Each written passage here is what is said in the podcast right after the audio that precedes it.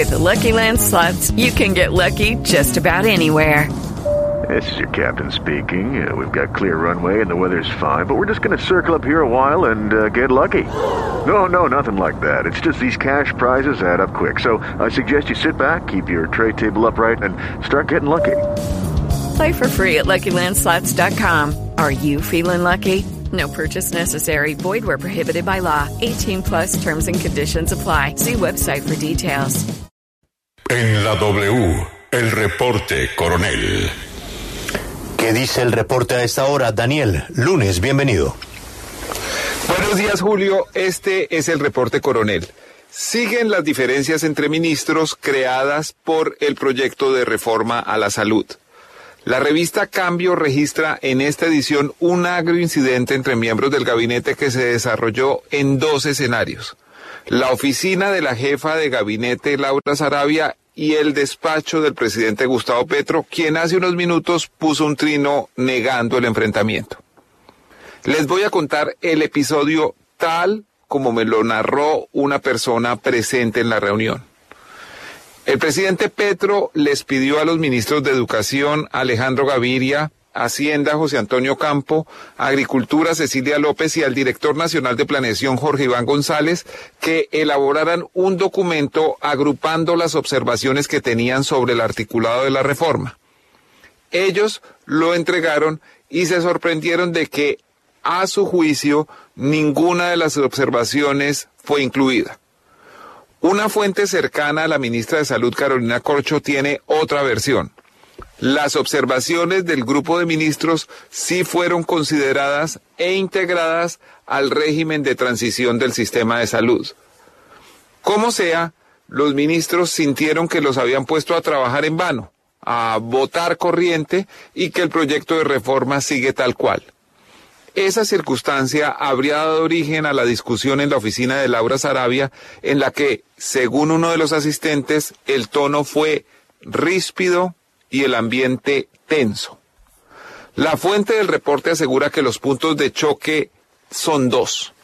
Primero, la naturaleza del sistema de aseguramiento en salud y segundo, los costos de la reforma. El documento de los ministros discrepantes y del director nacional de planeación documento que a esta hora sigue sin conocerse, sugiere que se cree un sistema mixto de aseguramiento entre el Estado y las actuales empresas promotoras de salud EPS.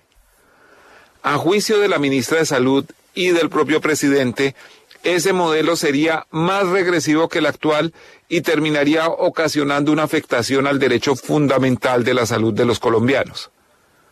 De acuerdo con la visión del Ministerio de Salud respaldada por el presidente Petro, debe de aplicarse ese esquema, las EPS terminarían quedándose con los mejores mercados y el Estado con los más difíciles.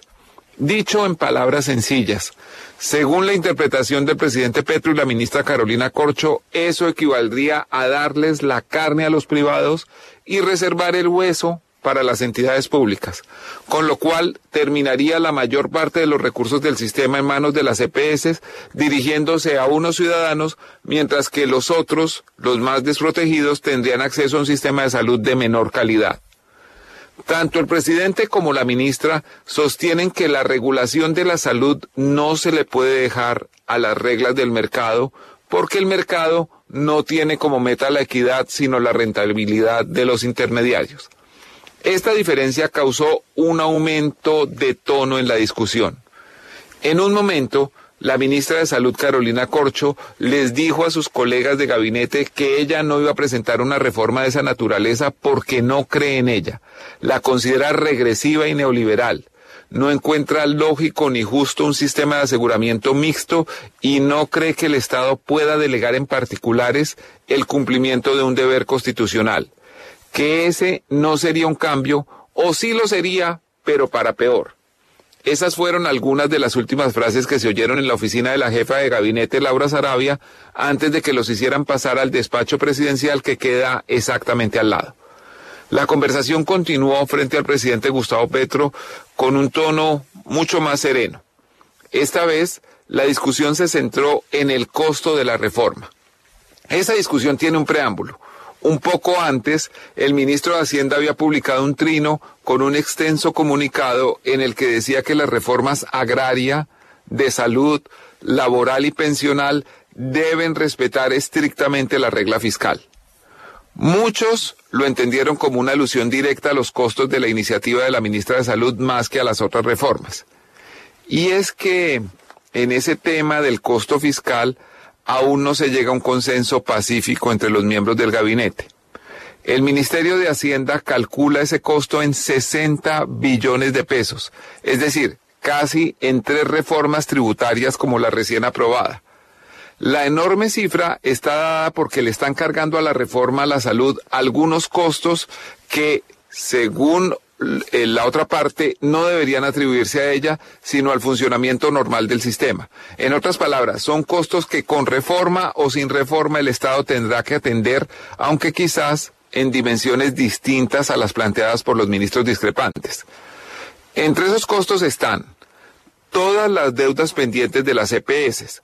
La ministra de Salud señala que considerar que el 100% es irrecuperable no es realista y que muchas de esas deudas se vienen honrando dentro de los plazos razonables. Un segundo aspecto tiene que ver con la regularización laboral de los trabajadores de la salud. Y el tercero, con la actualización y el mantenimiento de la infraestructura hospitalaria, que es una responsabilidad que la nación comparte con privados, departamentos y municipios. El presidente Petro oyó nuevamente a los ministros de Educación, Agricultura y Hacienda, luego escuchó a la ministra de Salud y dirimió la controversia a favor de ella. Les pidió a todos que se recalcularan los costos de la reforma para hacerla viable, porque el enfoque de los discrepantes mataría la iniciativa. Dentro de los anexos a la reforma a la salud hay un documento de trabajo de 103 páginas fechado este mes de febrero es decir, es muy reciente. Ese papel establece planes decenales para la transición, es decir, un esquema de largo plazo y expone una forma de funcionamiento que considera viable la reforma en lo financiero. El hombre detrás del análisis es el reconocido economista Luis Jorge Garay, doctorado en MIT e investigador de las universidades de Oxford y Cambridge. Como sea, el camino de la reforma en el Congreso no se ve despejado. Ante las posiciones públicas de discrepancia del presidente del Senado, Roy Barreras, la ministra de Salud decidió presentar el proyecto inicialmente por la Cámara de Representantes presidida por David Racero. El trámite de aprobación, que desde ya se vislumbra difícil, empezará mañana martes. Tendrá un papel destacado en este trámite la Comisión Séptima de la Cámara que se ocupa de asuntos de salud, seguridad social y familia. El presidente de esa célula legislativa es Ahmed Escaf. Este fue el reporte coronel de hoy. Muchas gracias.